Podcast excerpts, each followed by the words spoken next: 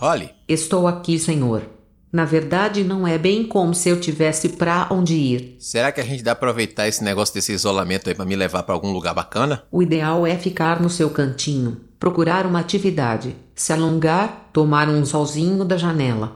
Não acho legal o senhor sair. Não precisa nem sair da nave, só na sala de indução de imagem ali. Holografia? O senhor pensou em algum lugar especial? Não, não pensei em nenhum lugar específico, não. Pode ser qualquer lugar. Veste seu equipamento sensorial aí que acho que consigo fazer uma projeção aí no quarto mesmo. Começando em 3, 2, 1. Holografia iniciada. Consegue adivinhar onde está? Hum, é. Pela estrutura, eu tô em Roma? Estruturalmente é parecido, mas não acredito que Roma tenha sido fundada por minotauros. Talvez em pelo menos três outras realidades, sim, mas não é o caso. Enfim, se mistura aí é o povo. Olha quanta raça fantástica. Tá bom. Eita porra. Que é isso? Vai chover? Se começar a chover vermelho, acho que o senhor deveria correr bastante porque tende a ficar feio. Holly. Bem-vindo de volta a Arton, capitão. O mundo de tormenta.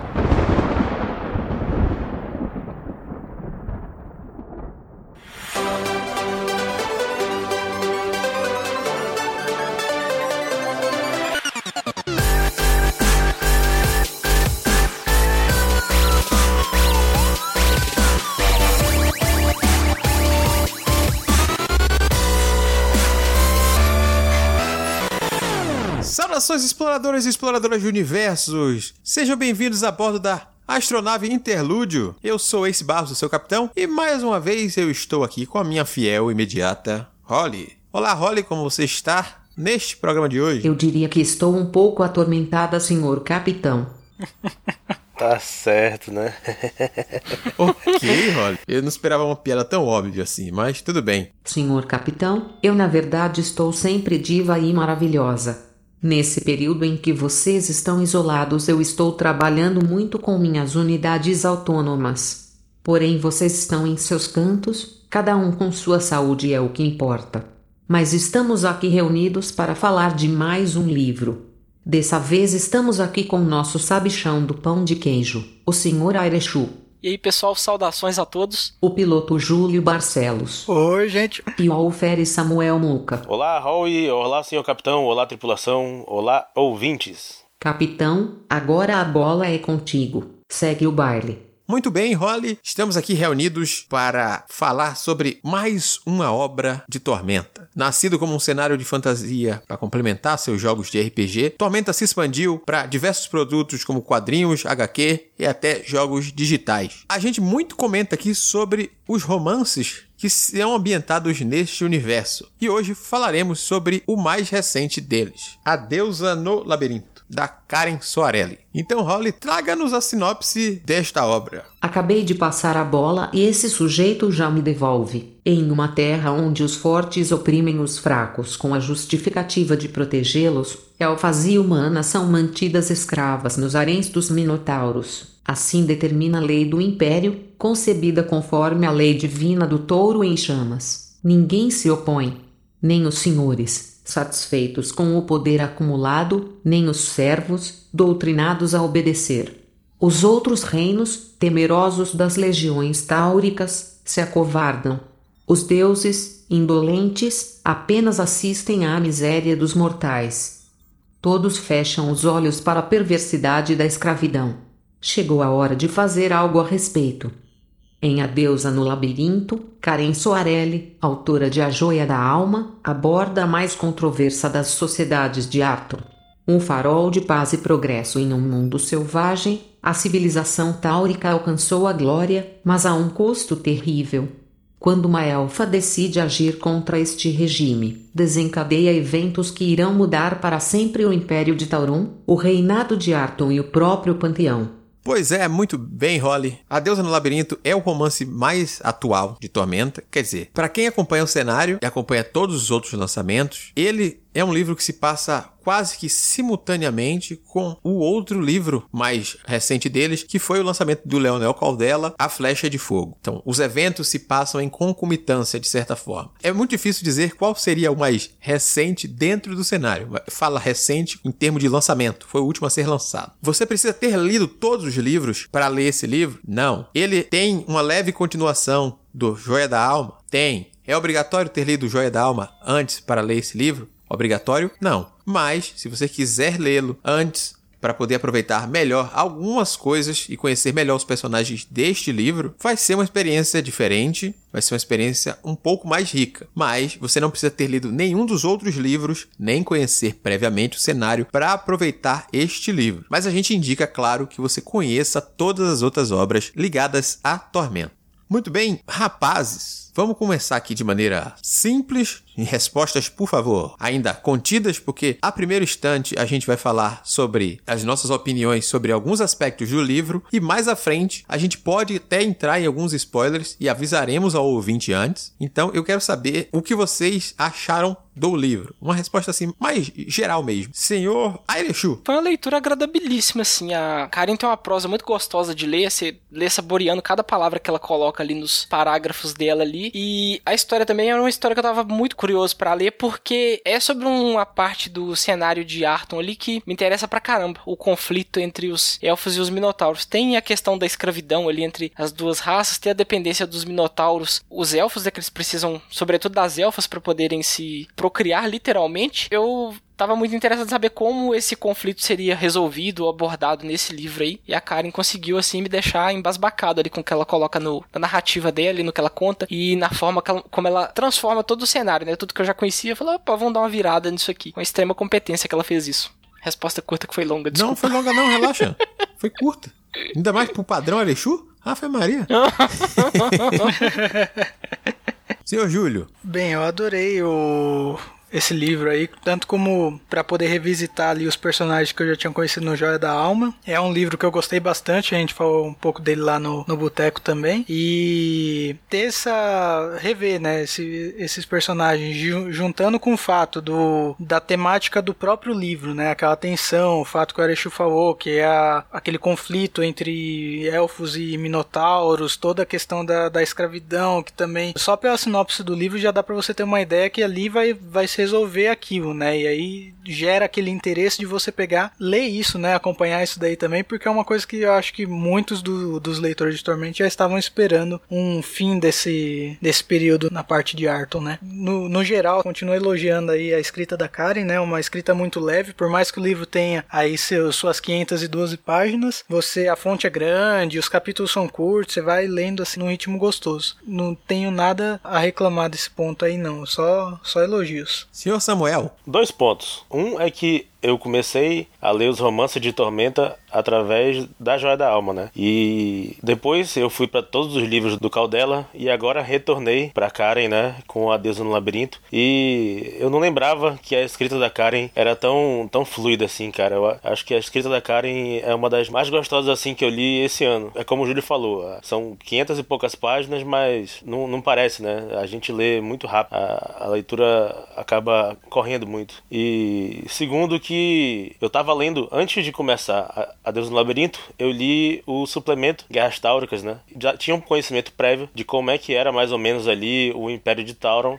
Foi bom, no caso, ver tudo isso em romance mesmo. Até parece que deu um zoom, assim, sabe? Porque quando eu li o suplemento, foi algo muito superficial, assim, sabe?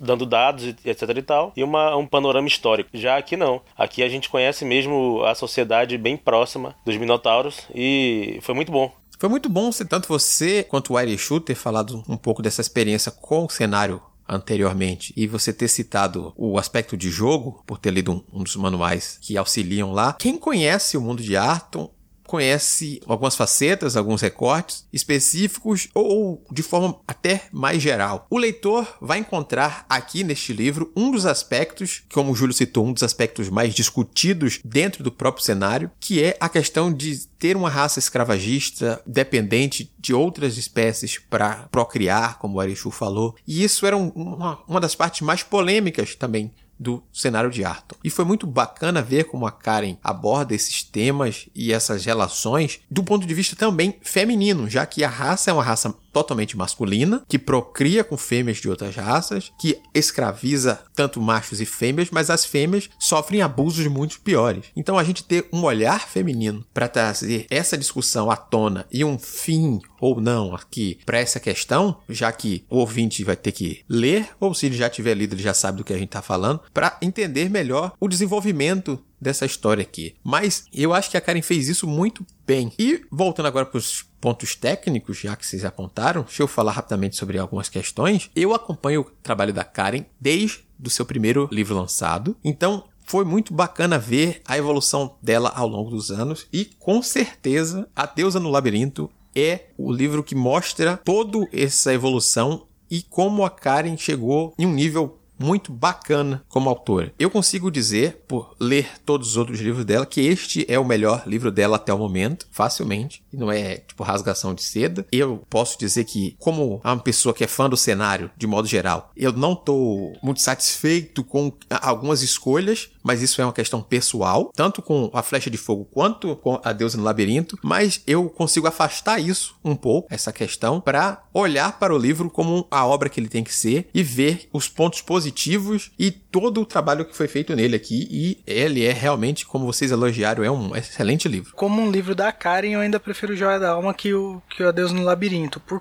eu acho que por conta tanto do clima do livro ser, ser um pouco mais leve, entre aspas, né? E é, a forma como, como foi abordado alguns assuntos lá e também os personagens tal, o, o, o jeito que foi trabalhado lá, me trouxe um pouco mais de satisfação ali durante a leitura. Não que o Desde do Labirinto seja ruim, longe disso, mas comparando aí entre o, o que eu já li dela, eu ainda gostei mais dele, na, tirando a parte técnica, não tô falando de parte técnica, né? Estou falando já de é, sentimento próprio. Eu acho que eu concordo com o Júlio também. Tirando a parte técnica, né? Que realmente a, a escrita da Karen ela dá um salto do Joia da Alma pro Deus no Labirinto, mas o livro que eu mais gosto dela também continua sendo A Joia da Alma, mesmo que eu também tenha lido os, os livros anteriores dela, né? Crônica de Miríade, né? Uhum. Eu também li e, assim, vai uma crescente, né? Dela. Sim. É, a partir do Crônica de Miríade 1, 2, aí tem aquele, aquela noveleta, conto, né? Eu não lembro agora o nome. Mas no geral, eu acabo gostando mais do Joia da Alma porque acho que é uma história que me tocou mais, sabe? Apesar de que aqui na Deusa do Labirinto tudo é muito mais épico, né? É uma pegada totalmente diferente. Sim, sim, sim. É curioso vocês falarem isso, o primeiro livro tem uma pegada bem intimista mesmo aqui agora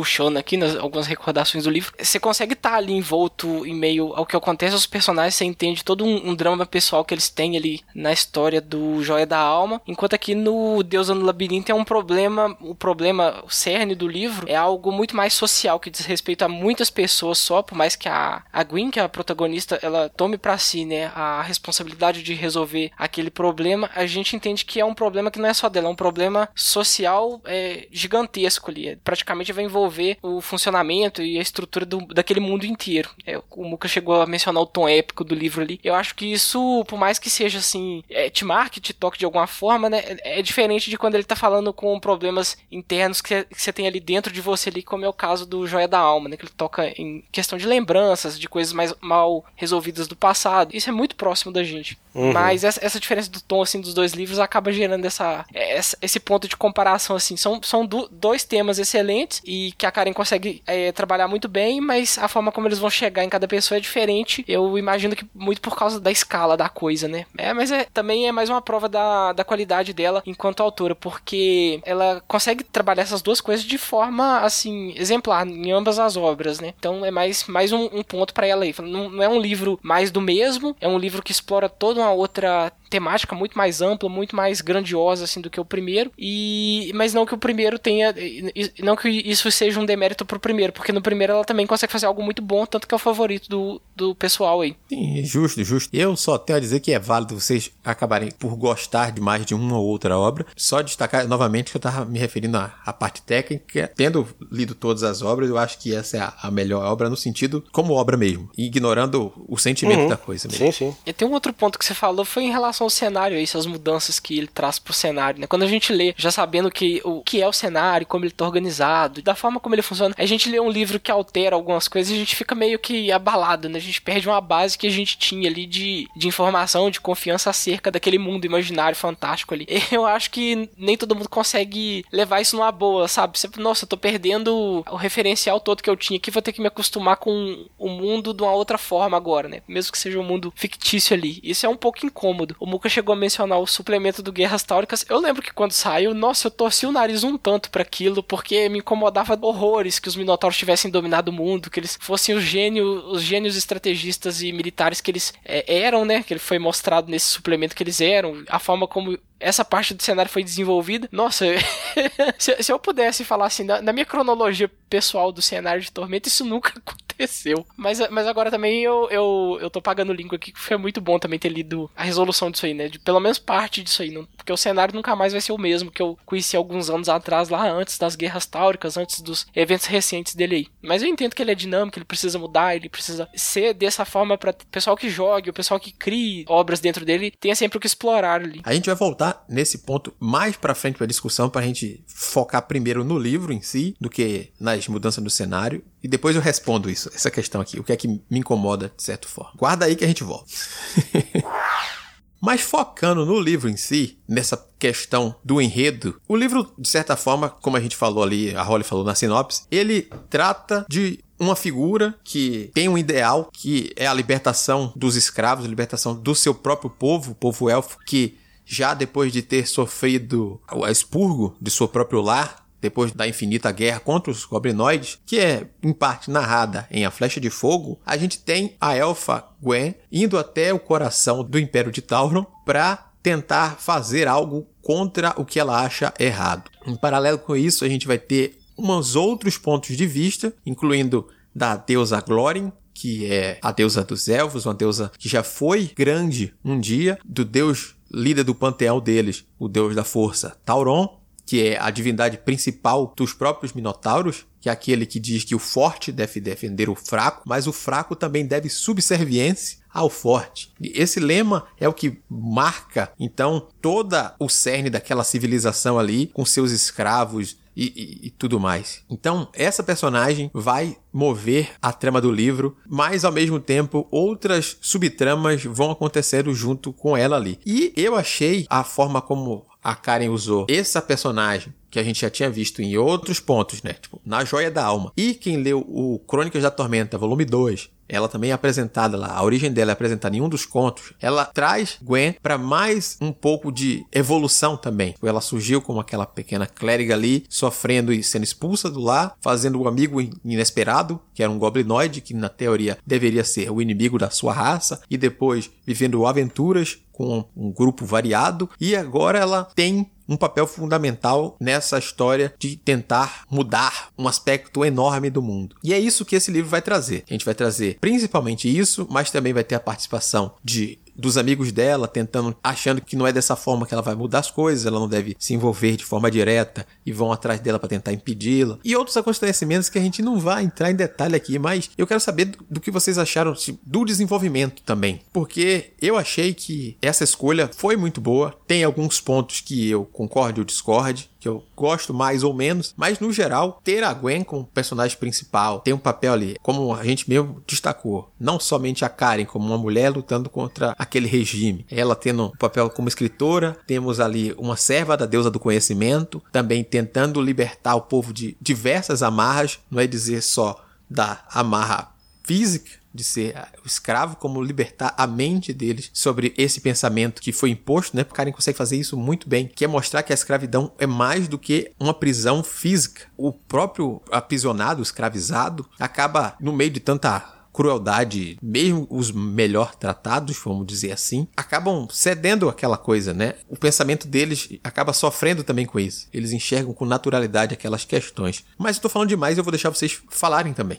Eu, uma coisa, já comentando dois pontos aí que, que você levantou, esse negócio da Gwen aí é legal você ver o desenvolvimento dela realmente entre os livros, né? Eu não cheguei a ler a Crônicas da Tormenta ainda, mas só pelo a diferença que tem do Joia da Alma pra cá, você vê que ela já passou por muita coisa, até porque sendo uma, uma clériga ali do conhecimento e tendo todo o, né, todo esse conhecimento que ela, que ela adquiriu aí por todos esses anos e o, todas as aventuras que ela passou, você vê que ela tá bem mais segura e madura de si nesse livro, né? Tanto que o movimento dela é ela pegar e resolver enfrentar sozinha isso de uma forma, tipo, entrando ali no meio de tudo, no centro, da onde está concentrado todo o poder dos Minotauros, a cidade, o reino dele está ali, o Império de Tauron, o centro da capital e tudo, e ela querer bater ali de dentro para fora, exatamente do centro de tudo, e você vê que em, em nenhum momento ela hesita em fazer isso, né? Ela, não, ela tem total certeza ali, confiança de que tudo vai dar certo no plano que ela está tomando, né? Isso já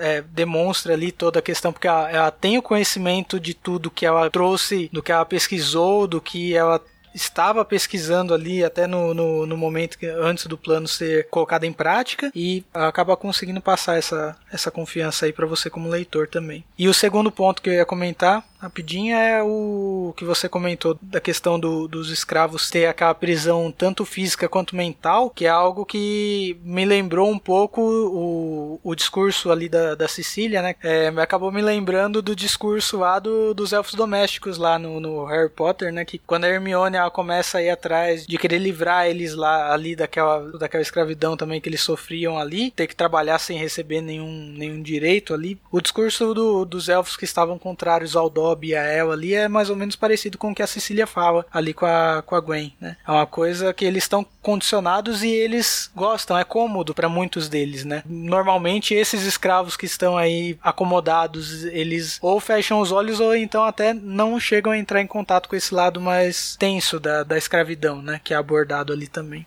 Você tocou no nome Cecília e devido ao Império de Tauron ser inspirado em Roma e todos os nomes dos Minotauros terem uma origem latina, eu acabava na minha cabeça imaginando que os Minotauros se referiam a ela como Tietilha, só por causa do T, do C ter, ter som de T, mas enfim. mas eu concordo sim que lembro bastante, eu também lembrei do, do, do, discurso dos escravos aqui na deusa também se assemelharem muito ao elfos livres, né? Ou não livres, né, no caso.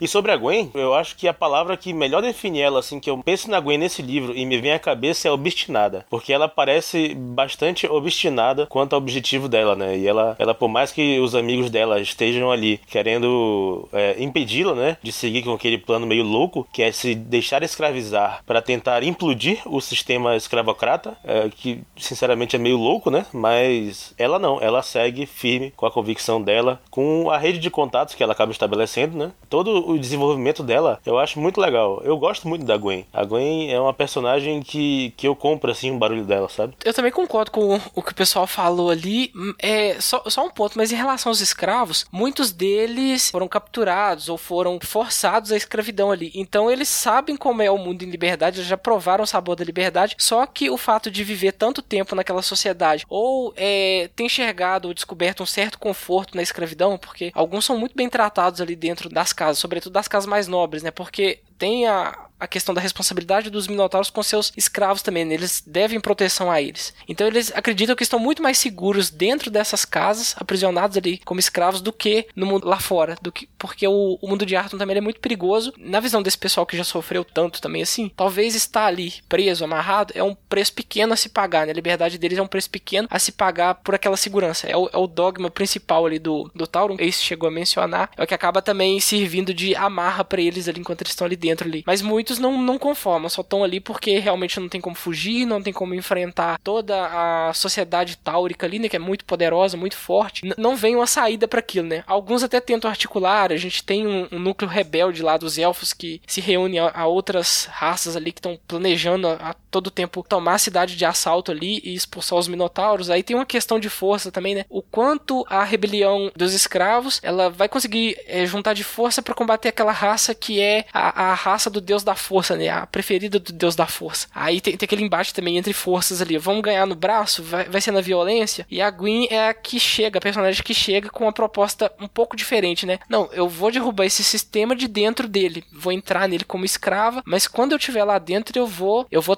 tramar, eu vou é, seguir o meu plano aqui para mim é, desestruturar ele todo de uma tal forma que seja impossível que ele prossiga aqui da forma como ele é hoje. E assim, a questão da obstinação que o Muka falou é bem marcada no livro. A gente não vê ela cedendo um minuto ali, por mais que as condições sejam as mais adversas possíveis. Você tá lendo ali, você fica assim, nossa, mas agora não tem jeito. Como que ela vai sair disso aqui? Não tem como. E ela não cede, não, porque é realmente o objetivo de vida dela. É para isso que ela estudou, para isso que ela viveu as aventuras. É, é o tipo de, de jornada que a, a levanta aquele ponto ali. Não teria personagem mais adequada dentro do cenário, assim, entre os que eu conheço, pra tá cumprindo esse papel. Nenhum, nenhum cumpriria isso de forma melhor do que ela ali, ao, ao meu ver, assim. É uma clériga, né? Uma elfa guerreira e é uma clériga do conhecimento. Isso tudo acaba trazendo, assim, o, o, o ponto de que, até que você comentou, ah, vai ser vencido pela força, vai ser, não, acabou que a mente dela, né, que acabou trabalhando para poder conseguir trazer ali uma ajuda, né? Uma,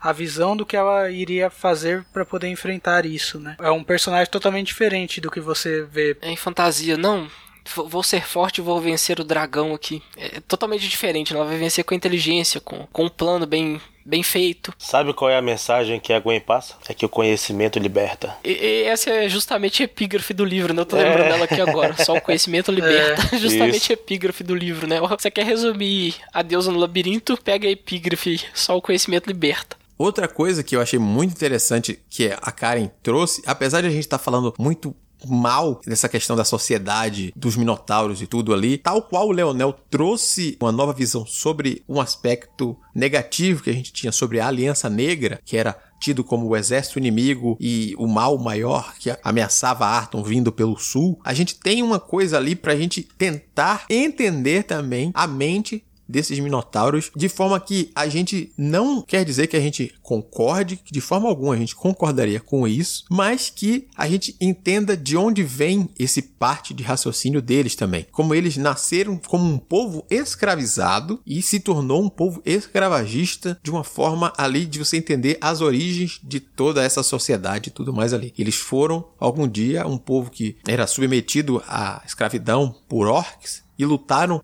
pela sua liberdade e em determinado momento perceberam que aquela estrutura lá que eles faziam parte, que também estava fixada na cabeça dele, funcionava. Só que eles passaram a ser então os dominadores e, e mostrar que o forte deve não só escravizar o fraco ali, né, mas também protegê-lo. Ele meio que tem uma visão deturpada da coisa toda ali e, e essa abordagem que a Karen deu foi uma das coisas mais interessantes que tem no livro. O oprimido ele se torna o opressor, né? De certa forma ali, né? E tendo uma visão assim de que está fazendo bem, né? Esse é o problema, porque eles, eles sofreram na, na, na mão dos orcs lá, e aí no, na mente deles, tipo, é, o problema só era que eles eram maltratados. E aí, por eles, é, entre aspas, não maltratarem, né? O, o e, e sim protegerem o, os escravos deles, eles acham que estão. Eles pegaram aquilo que era ruim e melhoraram, tornaram algo bom, né? Na... É, naquela concepção torta deles, né? Porque. Isso, exatamente. que eles são realmente convictos que estão fazendo bem e tal, e através da força eles protegem, entre aspas e tal, mas o tempo todo eles estão é, imprimindo tortura ali as pessoas que eles, que eles escravizaram, né? Que é para lembrar deles da, da situação deles, de inferioridade, e para que eles não cometam nenhum deslize, porque eles sabem que é aquilo que, que lhes espera, né? E sobre a situação Sim. deles de, de serem escravos dos, dos orcs, é legal como o,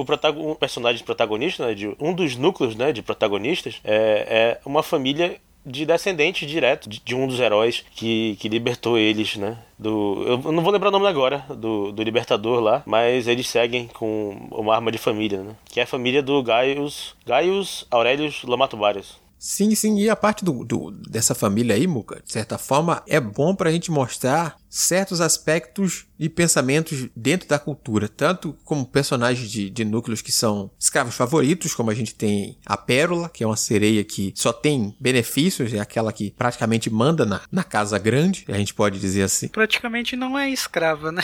Sim, sim. em comparação aos outros. Sim, sim. Na questão de vantagem, a gente pode dizer que ela tem mais vantagem, mas ainda é. assim não é livre. Ela ainda não é livre, você resolveu todo, toda a problemática que cerca ela ali, é. que é o fato de é, ela pode ser livre dentro da casa e ser uma autoridade ali dentro, respeitada ali dentro. Mas ela ainda sofre uma baita pressão social do, do meio em que ela vive ali. Tanto que quando vai ter a visita lá ao Auracas, né? Que é o. Nossa, esqueci o cargo dele. Ele é o imperador. É o príncipes. O príncipes lá, ela tem todo um protocolo que ela tem que seguir simplesmente por ser mulher e ser escrava e ser vista como uma inferior ali diante do, das autoridades táuricas ali, né? E a gente, nesse núcleo, a gente tem outros personagens, como, como Apios, que é um minotauro, que teve um irmão mais velho que se voltou contra esse pensamento. Ele era servo do Deus da Justiça. No Titus, que ele apareceu no A Joia da Alma. E a gente vê essa ligação de, entre alguns pontos, né? De um livro e outro. E a gente vê ele começando de leve a questionar e tentar entender o que está de errado em sua cultura e o que levou o seu irmão a, a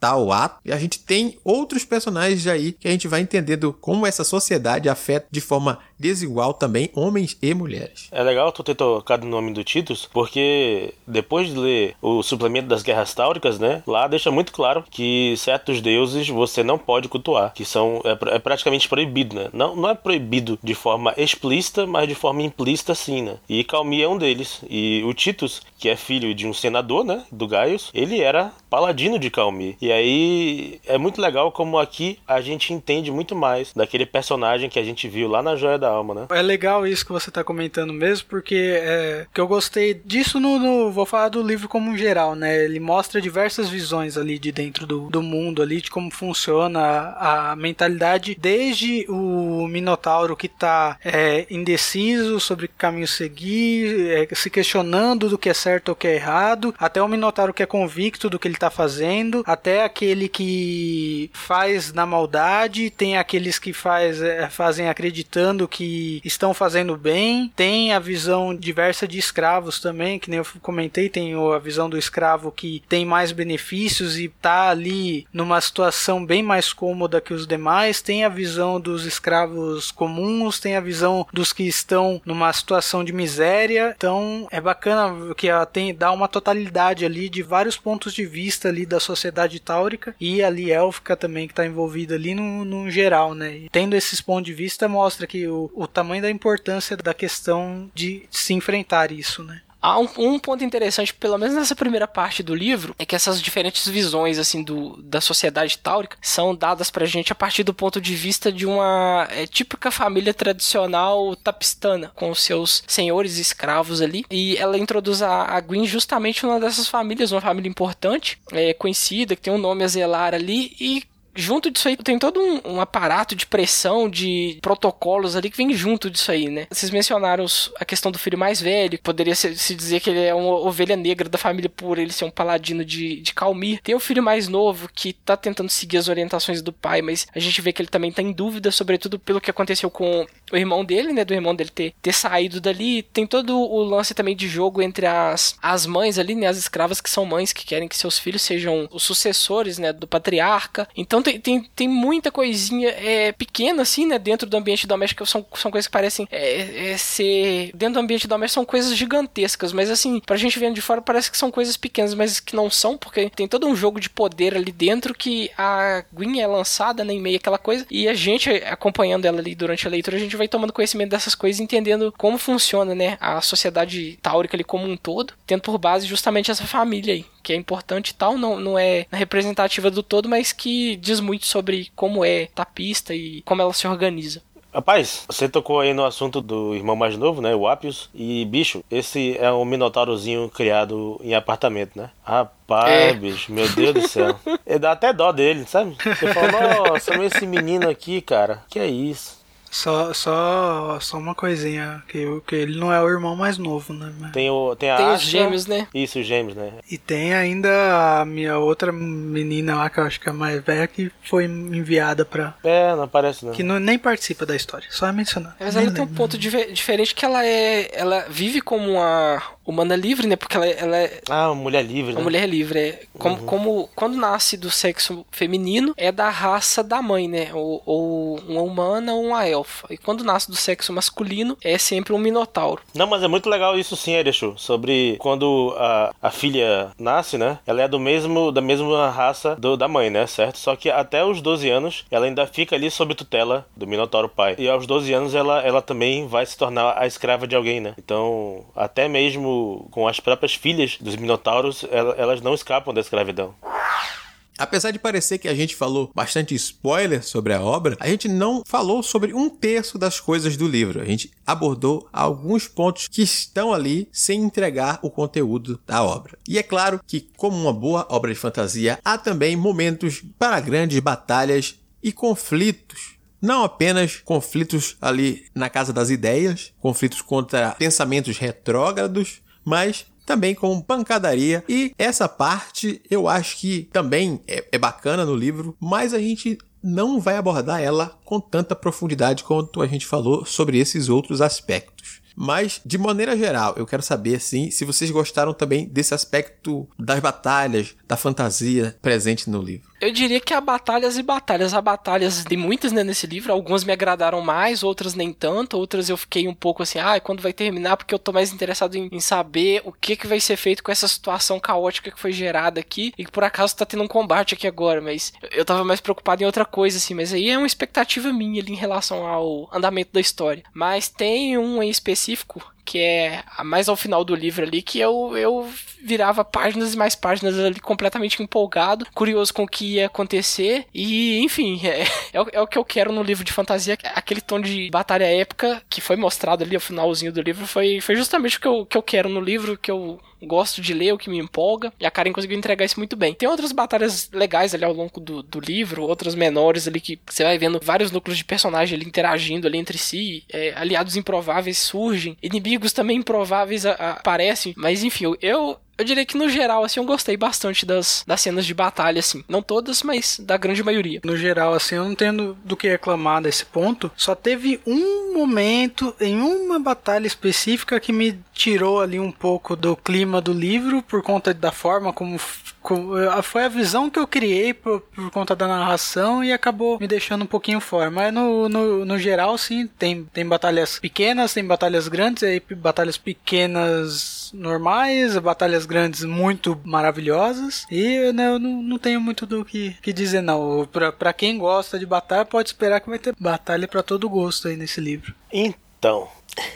assim, é, repetindo que o livro ele é muito bem escrito, beleza? Mas algumas batalhas eu eu sei lá, eu, eu não sentia que aquilo era possível, sabe? Dentro do, do, que eu, do que eu entendo ali, aí, opinião puramente pessoal. Dentro do que eu tô acostumado, pelo menos, sabe? Porque tem momentos que dá uma escalonada de poder, assim, muito rápida e de formas consecutivas, sabe? Aparece um e aí tem um combate X, beleza, um desfecho. De repente o desfecho muda, o próximo combate já, já escalonou de poder. Aí próximo combate, isso é uma sequência, sei lá, muito seguida. Acontece, a gente perde um pouco o parâmetro de, de o que que é forte e o que que não é forte. De repente muda muito, né? E eu até comentei quando eu comecei a ler, eu comentei com, com o Ace e acho que com o Júlio também, que por algum motivo eu não consigo comprar o barulho do Christian ser tão fortão assim, sabe? Eu não sei porquê. Ele não, não me passa essa, essa impressão de ser esse cara tão, tão forte, né? Esse guerreiro foda e tal. Mas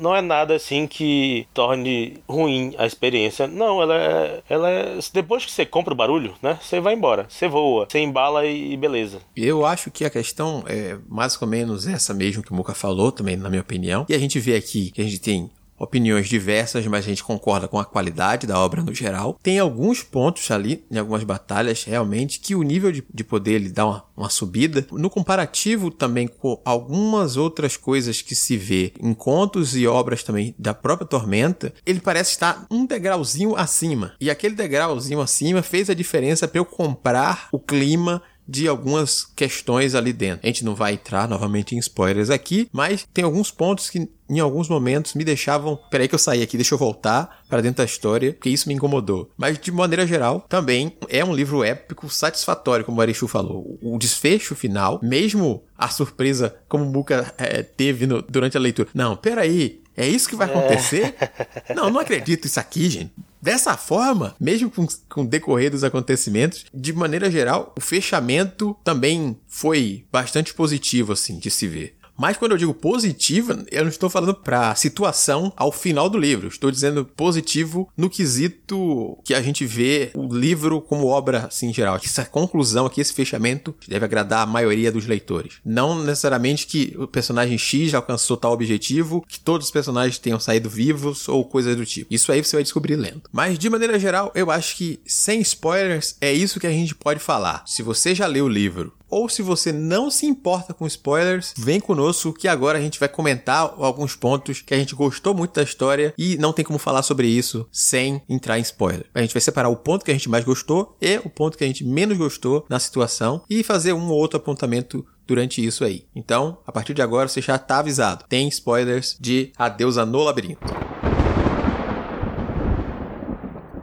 Beleza, gente. Vamos começar então, vocês parando para pensar nesse momento, qual ponto que vocês realmente gostaram mais na história, aquele ponto de destaque que vocês gostariam de falar sem se importar agora de evitar spoilers. Pode falar do que gostou. Bom, eu particularmente gostei muito do desfecho que foi dado para uma personagem muito importante ali do cenário de Tormenta, que é a Glórien, a deusa dos elfos e da perfeição, porque ela é uma, uma deusa que já vem já sofrendo desde o início do cenário, já, já, vem sofrendo duros golpes ali. Ela perdeu a sua pátria, perdeu o seu povo, perdeu o seu status divino, ela foi rebaixada a deusa menor, ela perdeu sua liberdade, ela se tornou escrava de Tauron. Mas nesse livro aqui, a Karen consegue fazer algo novo novo com ela ali, que ela, ao invés de ser uma deusa que tá se lamentando, tá ali remoendo as suas mágoas ali do que aconteceu com ela, não, ela, ela realmente tenta fazer alguma coisa e foi bem interessante ver o que ela faz ali, mas não necessariamente o que ela faz é algo é algo bom, é uma redenção. Ela tá em busca de uma vingança, é desde os outros livros ali anteriores em que ela aparecia, desde que o cenário foi estruturado ali com a perda da pátria ali pelos povos goblinoides, ela tá em busca de vingança contra esse povo. E o que ela faz ali é, é basicamente tentar se vingar ali o máximo possível daqueles que a oprimiram de alguma forma, né? E ela estava vivendo como escrava de pessoal do deus da força, do Tauron. É, é assim, eu, eu fiquei embasbacado assim de ver, porque realmente eu não esperava. Na minha visão, talvez ela ainda é, fosse se conformar com a situação de deusa escrava e ela fosse contra o que a Gwyn estava tentando ali, que era libertar o povo dela da, da escravidão. Ela fala, não, a gente tem que ser escravo mesmo, porque Tauron nos protege, e é assim que tem que ser para os elfos a partir de agora, porque eu sou a mãe deles e eu determino que assim seja. Mas não, não, ela não se sujeita a isso também. Ela quer vingança também, mas é uma vingança pessoal dela enquanto deusa. Eu achei isso assim muito mais até do que divino ali do de tudo que poderia ser divino e perfeito ali no que ela tinha anteriormente ali. Eu achei isso de uma humanidade incrível assim, de ser colocado numa personagem que tem alcunha, né, que é uma divindade dentro do cenário, é algo bem humano assim. Ela, ela é mesquinha, ela é egoísta e ela vai até o fim das consequências desses desses sentimentos, dessas características que muitos dos filhos dela, né, dos elfos não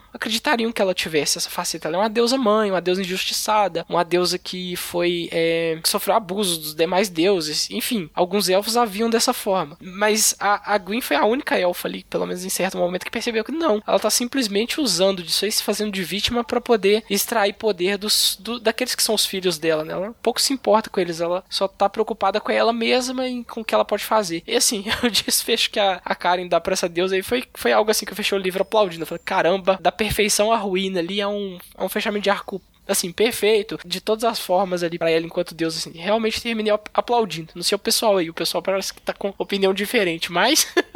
eu me incomodei só com um ato dela, mas do arco dela eu gostei, principalmente pelo fato que eu sou abertamente, é, como eu posso dizer assim, é, de maneira. Eu, eu odeio elfos, né? Aí, porra, então pra mim, cara, tu é doido. Foi uma maravilha ver a deusa dos elfos sendo uh, tão medíocre quanto a Glória é nesse livro, né? Com aquelas atitudes mesquinhas, egoístas, como você falou aí, cara. Nossa senhora, é só, só me deu munição agora. Pô, maravilhoso. Uma coisa aí, Arishu, na verdade, dois apontamentos aí. Um, é bacana ver todo esse arco da Clorin realmente. Esse não é o meu ponto de desgosto, né? O ponto ali onde há uma ruptura entre o meu pensamento com o que está sendo feito com o cenário. Eu acho que a construção é torna isso tudo bastante plausível e crível e é bastante legal ver como a Karen, tal qual o Leonel faz no seu A Flecha de Fogo, vou evitar spoilers aqui já que esse não é um programa sobre a flecha, ela traz um aspecto da divindade. Ela é a deusa da perfeição, mas é a perfeição como ela enxerga o que é perfeito, não necessariamente aquilo que deveria ser perfeito. Isso é bacana a gente ver isso que todas essas falhas ainda para ela estão dentro do que ela enxerga como perfeito e distorce aquele olhar dela, né? Aquele na teoria os elfos também representam, tipo, não, é, são perfeitos, perfeitos para quem? Perfeito para ela. E é por isso que ele comete os erros, é por isso que eles são soberbos, é por isso que eles acham que não precisavam de ajuda e caíram, porque ela acreditava que a perfeição era aquilo. E é bastante interessante a gente ver também esse aspecto sendo abordado. E o outro ponto que eu ia dizer, quando você falou da reviravolta dela, a gente tem a presença de um outro deus, mesmo que rápida, que é o Zaz, incentivando ela a fazer o que ela faz e depois sumindo. A gente não sabe qual o interesse dele em momento algum nessa história. A gente termina o livro sem saber. Isso provavelmente eu e Muka comentamos. Deve ser um ponto aberto aí pra gente ver do que se vai desenvolver a partir de agora no cenário, tanto para os jogadores quanto para novos livros, novas obras. Mas temos aí mais uma participação dessa divindade que é o Zaz. Zaz, ele só plantou a sementinha do mal ali e caiu fora, né? É... Sim. O, o, do, o dos A seria um, do, seria um dos pontos que eu destacaria como. Como é, como é que como que você põe isso aqui? Isso não é usado, isso não é mais mostrado, isso é só, tipo, jogado. Será que vai ter uma continuação isso aqui? Nesse ponto dos As aí, o... eu até comentei com o Muka. Pra mim, se você for levar no simples do simples do simples, o interesse dele é só a pura traição. Ponto. É, ele incentivou a Glória porque ela ia trair o Tauron. E só. Sem nada, sem nenhum plano maior maquiavélico por trás. Agora. Duvido.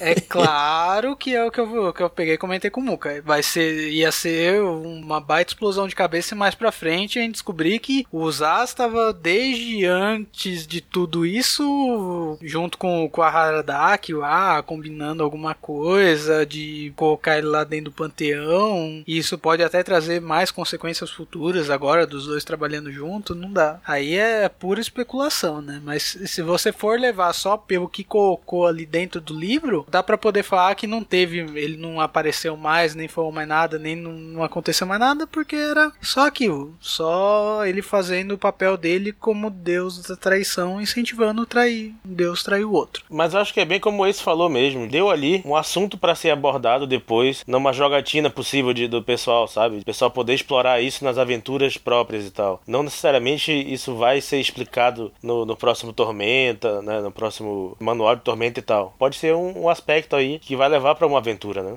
Pode ser várias coisas. É essa é, é a graça disso aí. Como eu falei, uhum. é um gancho é relacionado a Isas. É porque a cena em que ele aparece é só uma cena inicial ali, e depois todos os outros deuses que são é, mencionados, né, tem uma participação direta e bem direta na trama, né, a Glória, o Tauron, a é a deusa do conhecimento, a patrona da, da Gwyn, e o Isas não, a gente sabe que ele estava tramando ali na surdina, mas nada de um pretenso plano ou das intenções dele, além daquela falha inicial que ele tem com a Glória ali, é mostrado mais no livro. A impressão que eu fiquei, assim, porque quando eu vi a presença dele ali, eu sabendo quem era, e da importância que ele, como Deus maior, Deus da traição, tem para o cenário, eu fiquei esperando algo mais dele. Aí eu não sei se também se por ter criado a expectativa lá no início do livro com uma cena em que o Deus da traição aparece e depois ele nunca mais é citado no livro, isso acabou meio falando, não, mas peraí, tá faltando alguma coisa aqui, ficou uma, uma ponta em aberto que não foi fechada, ele não foi mais mencionado no livro em momento algum, né? A gente só percebe, ah, quando rola o quando a Glória enfim trai o Tauron ali, né? Trai a confiança dele com a flecha,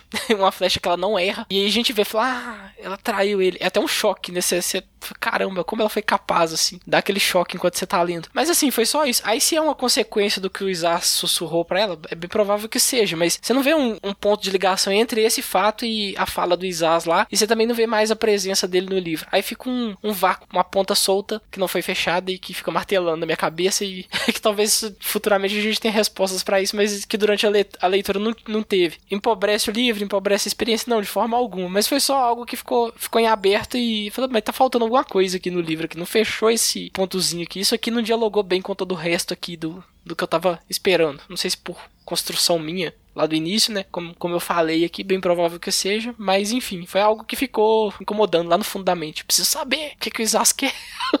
Eu entendo o, o, seu argumento, ele é válido totalmente. Realmente tem essa parte que, como leitor, que você não acompanha o, o, demais andamento do cenário pode incomodar. Agora, quando a gente para para ver também como é o livro como uma parte viva de um cenário que está em construção, a gente entende como se, de certa forma, um gancho. Mas é, é incômodo. É, é, isso não tem como negar. Mas a gente vê isso como um gancho para ser trabalhado mais à frente. Foi a nota dissonante na melodia élfica perfeita. magistralmente conduzida pela Karen ali no livro. Aquele plim que falou, opa, tem alguma coisa errada ali. Ah, um outro, um outro negócio legal que a gente falando de Deus da traição, serpente, perfeição. Eu, eu lembrei do um negócio bíblico aqui agora.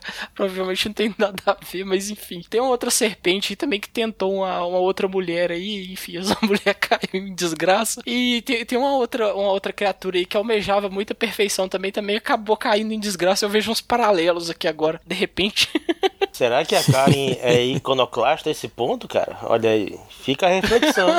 Mas ainda falando de deuses, eu, eu gostei muito de acompanhar todos os momentos que aparecia a Tanató. A Tanató é uma. Acho que é uma das deusas que eu, que eu mais gosto aí do cenário. E ela tem uma importância. Ela tem uma importância muito grande nesse livro, porque, pô, a gente tá acompanhando, né? A protagonista é uma serva, né? Dela e tal. E todo o desfecho, né? Do livro ali, quando ela liberta a Gwen do, do fardo de, de servi-la e agora ela é uma deusa menor e tal. A deusa da liberdade. Porra, cara, eu acho que foi um desfecho muito bacana ela literalmente passando bastão para ela, né? Agora você também é. tem, tem os seus seguidores, os seus filhos aqui, né? O seu é campo de atuação para você, pra você administrar, né? E eu tenho os meus aqui, eu vou continuar cuidando dos meus, você agora cuide dos seus aí que você despertou algo, algo muito grande aqui para dentro do cenário. Né? Essa possibilidade de, de, criação de novos deuses dentro do cenário é algo bem interessante também Sim. em Tormenta. Né? Abre, abre o cenário para possibilidades infinitas ali, né? De, de criação e participação de novos deuses. Eu, eu realmente me pegou de surpresa ali a, a Gwen se tornando, né? Uma deusa menor da liberdade, mas também nada mais justo para ela, né? Com, depois de ter concluído aquela missão da forma como ela concluiu, do que esse, esse final, né? Para mim foi tipo, sei lá, uma realização de vida ali que ela teve ali. Nesse ponto, foi algo que eu já imaginava que estava acontecendo. Eu consegui ver ali os sinais de que ela poderia isso, isso, poderia acontecer, mas isso não deixou de tornar ali a cena menos emocionante ou até legal.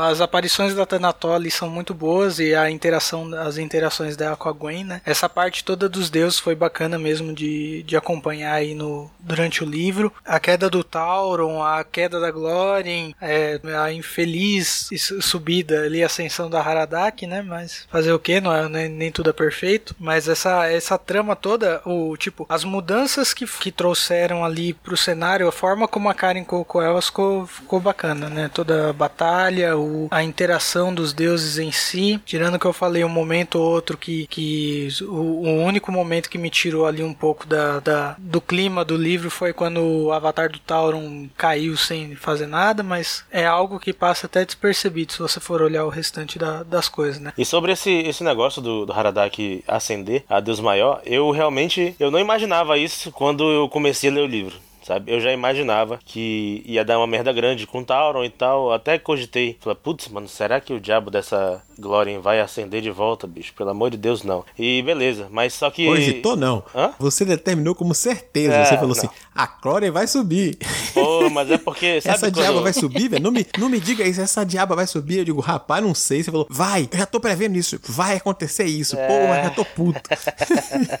mas eu tava estressadão mesmo, cara, porque, porra, não sei se eu já falei aqui, mas eu. Pô, eu queria é... que isso acontecesse. Não, não, sei se eu já falei, mas eu, eu, eu tenho uma leve antipatia, né? Apesar de que eu queria, eu queria uma reviravolta pros elfos. Chega de sofrer os elfos. Acho que sofrer foi pouco. Eu te entendo, é, eu te entendo. Eu não vou falar muito porque o Júlio ainda não leu A Flecha de Fogo, né? O segundo livro que eu li já foi A Flecha de Fogo. E aí eu já tomei partido já. Já não tinha como, como voltar uhum. atrás. E a, a Glória você não tem nem o que falar, né? Tipo, no, no começo lá do inimigo você ainda. Coitado. Oh, não, não sei o que. Tá certo. Só que depois, quando vai com o tempo, você só vai pegando raiva, pegando ranço, porque é uma atitude egoísta atrás da outra, né? E a, a, acaba que com. Nem você fala, condiz com a personalidade da, da deusa exatamente por conta do fato dela ser deusa da perfeição de uma perfeição que é uma coisa que não existe. E aí a perfeição do que ela imagina e aí tudo aquilo, né? Com, condizendo com, com as atitudes dela, né? Que ela, com toda essa superioridade que ela sente, que ela tem. E que no final não tem nada. Ah, me diz uma coisa aí. Quem que era a deusa no labirinto? Era Gwen? Era Glória? Era Tanató? Quem que era que tava ali? a Tanató não. eu não lembro mais quem fala, mas uma das personagens fala, eu sou a deusa no labirinto. Eu acho que é a Glória É a mesmo. Glória, no, é a Glória. no arrobo de soberba lá, ela fala algo assim, Uhum. acho que é a Glória. é, eu acho que é É, agora. é- é falado. É o, ti- o título do livro tá citado no livro, tem Isso. gente que gosta disso. Tem um nome, né? Tem um artifício pra isso, né? Não sei qual é o nome, não. O Erishu comentou que pra ele foi uma surpresa a questão da, da Gwen virar deusa menor ali, só que eu acabei tendo essa ideia já anteriormente, até por conta do de como aconteceu a ascensão do- de vários deuses menores lá durante a própria trilogia da Tormenta, né? Você vê que, no caso da Gwen, ela tava liderando toda uma população de, de elfos e pessoas ali, escravos de todos, tudo quanto é tipo, ainda mais com a forma como escalonou o conhecimento dela para outros elfos quando no final ela lança aquela, aquele encantamento, sei lá o que que ela faz lá com a Glórien para poder falar através dela com todos os elfos, aí eh, acaba botando ela ainda mais no- nos holofotes e trazendo ainda mais admiração das pessoas pra cima dela, né, por ter livrado eles daquela, daquela mentira que eles estavam achando da própria deusa, né. Tem um momento no Coliseu que ela faz essa, esse encantamento, né, da, da, da libertação ali, que ela consegue literalmente quebrar as algemas dos escravos que estavam no Coliseu. E aí agora pensando ela- nela como deusa da, da libertação, ela já estava já recebendo esse poder, né, essa essência divina desde esse momento ali, porque lá ela faz, ela faz um discurso e o pessoal passa a confiar nela, né, alguns que já conheciam ela lá da resistência abolicionista, porque ela é apresentada como a clériga responsável por curar o, o Messias, né, que já era uma promessa já de, de libertação para aquele povo escravizado. E ela faz um discurso lá no Coliseu, com muita gente já reconhecendo, e, e consegue lançar o feitiço lá da, da libertação dela. Mas enfim, ela já tinha estudado e tal, ela já estava empenhada em libertar eles, então aceitei, beleza. Mas aí chega, chegando ao final do livro e, e voltando em retrospecto, dá pra pensar que aquele seria, poderia ter sido o primeiro milagre dela enquanto deusa menor ali, enquanto ela ainda estava começando a experimentar um, um poder maior advindo da crença dos, dos elfos ali que ela ao longo do livro ela chega a libertá-los de todas as amarras ali, né? Tanto físicas quanto é, mentais, psicológicas ali. Então, em retrospecto, dá pra ver que já tava lá desde o início do livro, ou de pelo menos da metade dele pro final, esses indíciozinhos de que ela poderia vir a se tornar uma divindade menor ali. É, é um ponto que eu, que eu deixei meio que passar. Eu foquei tanto nela, clériga de Tanató, e na, na relação dela com a deusa, que é muito bonita, nela, nas preces que ela faz, clamando pelo conhecimento, clamando pelo auxílio da tutora dela. E eu que esqueci que, não, ela também tem potencial para se tornar uma deusa, dependendo do quão grande, né? E não era uma tarefa menor, uma tarefa simples a que ela tomou pra si ali, né? Uma tarefa hercúlea até. Então faz total sentido. Na verdade, o primeiro milagre da Gwen foi ter conseguido ressuscitar a Verônica ali naquele estado que ela tava. Nossa, vamos falar disso já já. Vamos falar disso já já. Perde tempo não, o Júlio já jogou a bola, bora falar disso aí. Rapaz, eu vou te contar. Esse momento foi, foi uma hora que. Eu só não digo que fechei o livro porque eu tava no celular. E meu celular é de touch. Não tem como, senão, bicho. Eu. Caraca. Ali eu falei, não é possível. Ela não vai fazer isso, não. Tá lá. Um Tiranossauro Rex, tamanho de um prédio, praticamente ali mordendo e mastig- mastigando a mulher. Ah, me poupe. Aquele ponto que eu comentei lá atrás, que me tirava do livro, justamente esse foi um dos principais. Eu comentei com o Muka durante a leitura que eu teria matado alguns personagens pelo menos duas ou três vezes. Tipo, tava demais, demais, demais. Me incomodou muito o fato deles sempre saírem bem. Tipo, essa morte da Verônica pra mim era irreversível. É, não não tinha por que reverter Não isso. tinha pra onde correr, não, cara. Como o Muka falou, foi mastigada, não é? Ah, ela foi penetrada por um único dente que furou a barriga dela. Mastigação, pra mim, você destruiu o corpo de um jeito bem ruizinho. Teria um bagaço. Não era curar, isso é ressurreição mesmo. É como o, fa- o Júlio falou. Talvez seja mais aceitável quando a gente pensa nesse aspecto do milagre do que como uma cura. É, sim. Talvez. Eu não parei pra pensar como um milagre. Talvez isso torne a coisa mais palatável. Mas ainda assim com um gostinho meio amargo, assim. Desce, mas não desce redondo. É.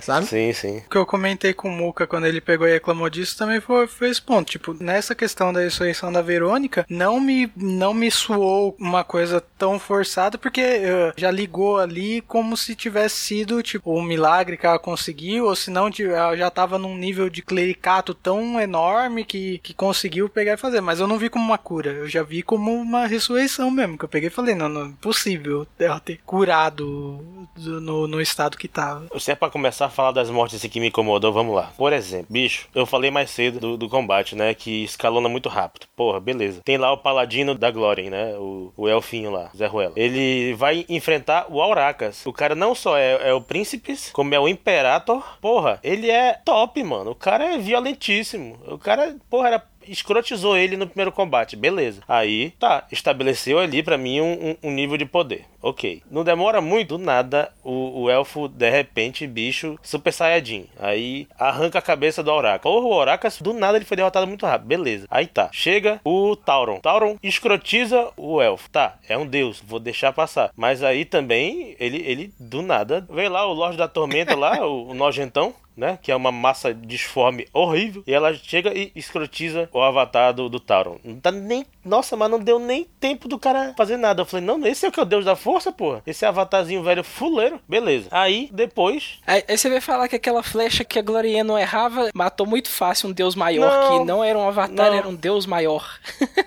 Na realidade, isso aí, isso aí já mudou, né? Eu jurava que quando eu li ali, tá, ela acertou uma flecha no coração do Tauron. É o, é o Piccolo, né, que acertou ali o Macaco Sapô no, no Goku e no Raditz. Mas não, foi só no, no Tauron. Essa, esse plot twist eu até achei inesperado mesmo, então foi, foi positivo. Pode elogiar, é, foi pode positivo. Elogiar. Eu gostei, de fato. Me incomodou o fato de, mano, como assim o, um deus maior não tá dando conta de um deus menor ali, por mais que seja um Lorde da Tormenta e tal, mas sei lá, cara. Eu me decepcionei muito com o Deus da Força. Eu esperava muito mais dele, sinceramente, cara. Ô, ô Júlio, você entendeu que ele ia falar mal, que ele ficou pronto, agora vamos falar. Aí na hora que ele falou, ah, é isso, eu pensei que era outra Mas coisa, quer, quer que eu faça uma crítica de verdade agora? Vamos lá voltar. Pronto. Eu, eu realmente, mais uma vez aqui, eu agora já li todos os romances disponíveis de Tormenta, né? E assim, uma das coisas que mais me incomodou no Inimigo do Mundo foi o uso incessante de forma capacitista da palavra cego, de cegueira, de cegamente, o tempo todo, ligando a minha deficiência, né? E aí é bom deixar claro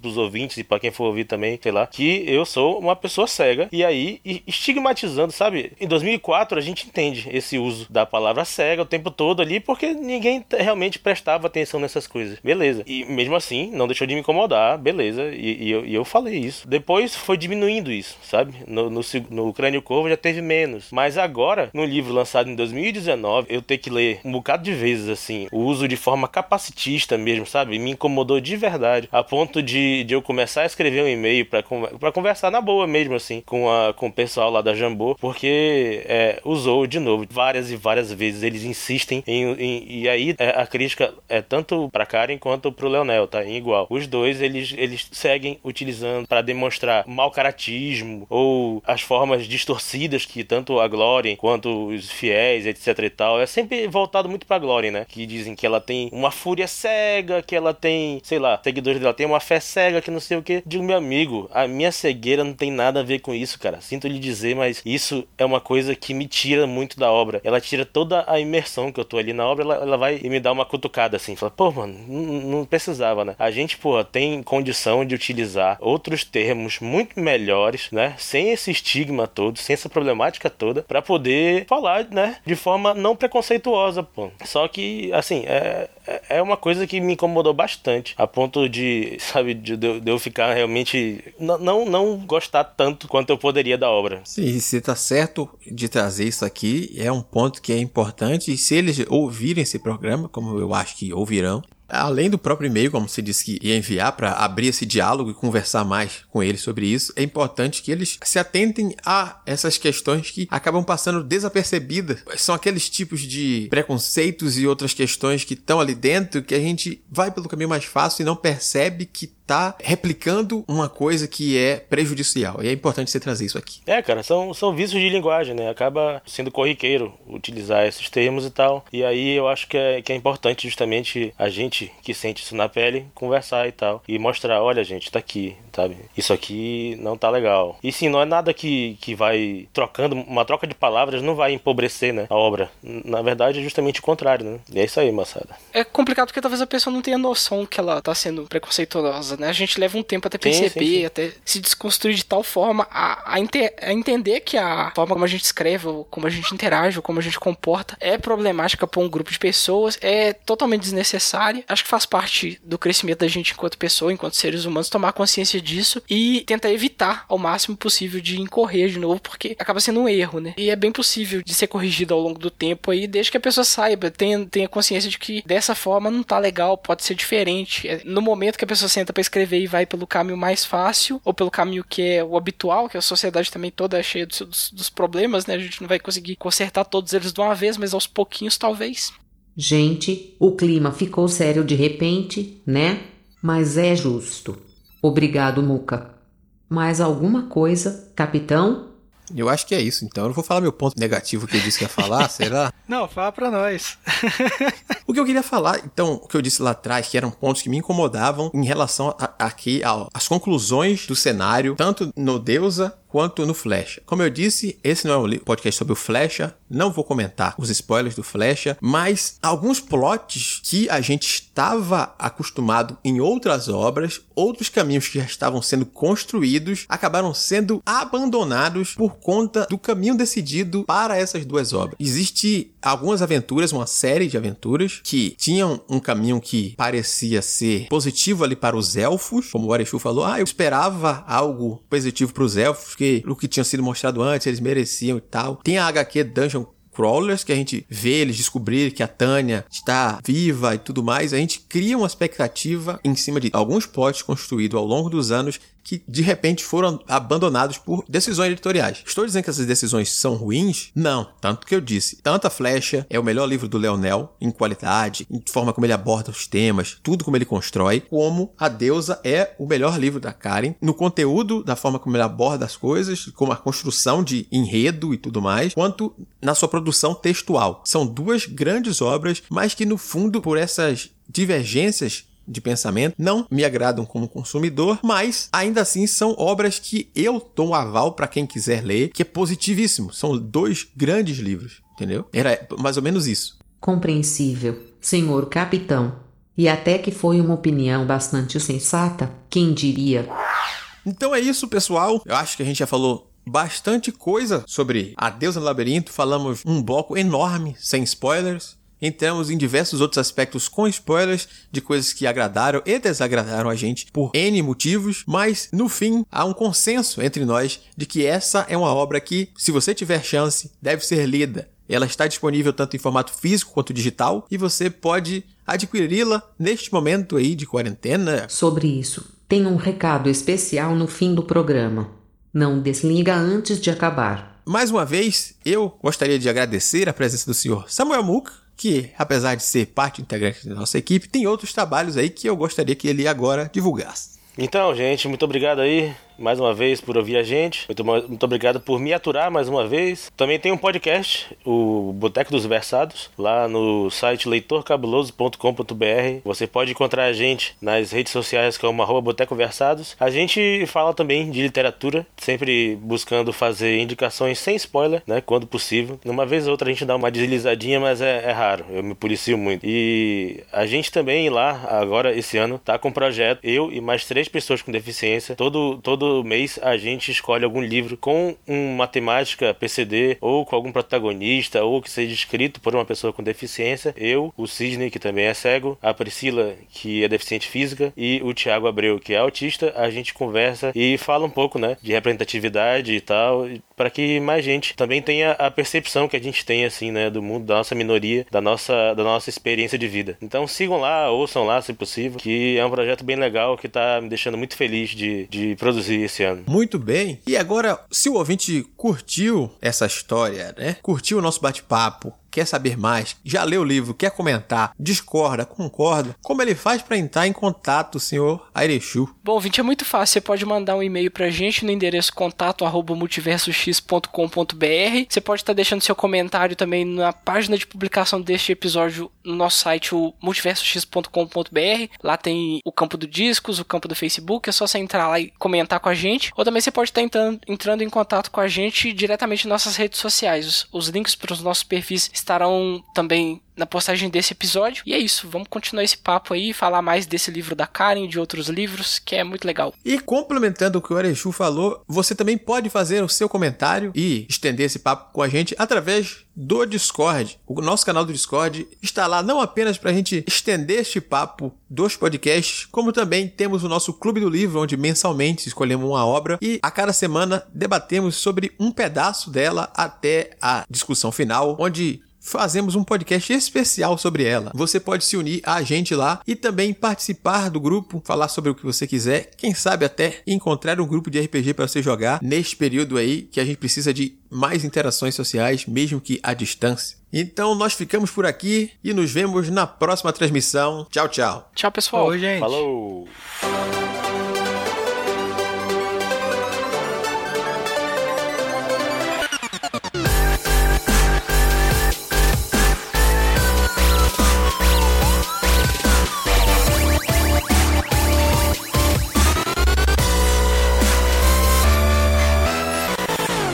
Atenção para um recado dos nossos parceiros.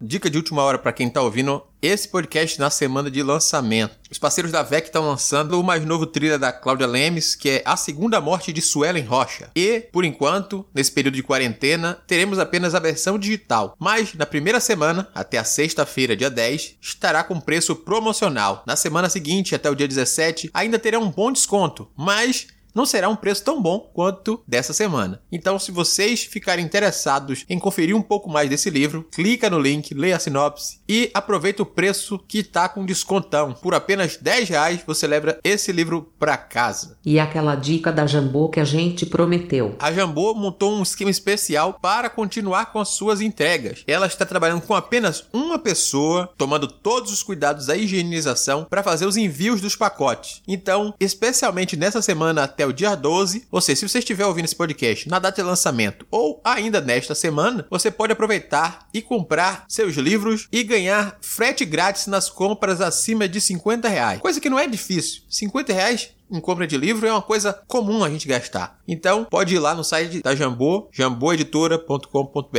e garantir os seus livros com frete grátis. Inclusive, o livro que a gente falou neste episódio. Aproveita aí. Muito bem, meus lindões, lindonas e linduches. Aproveita as dicas, fica em casa e se cuida. Fim de transmissão.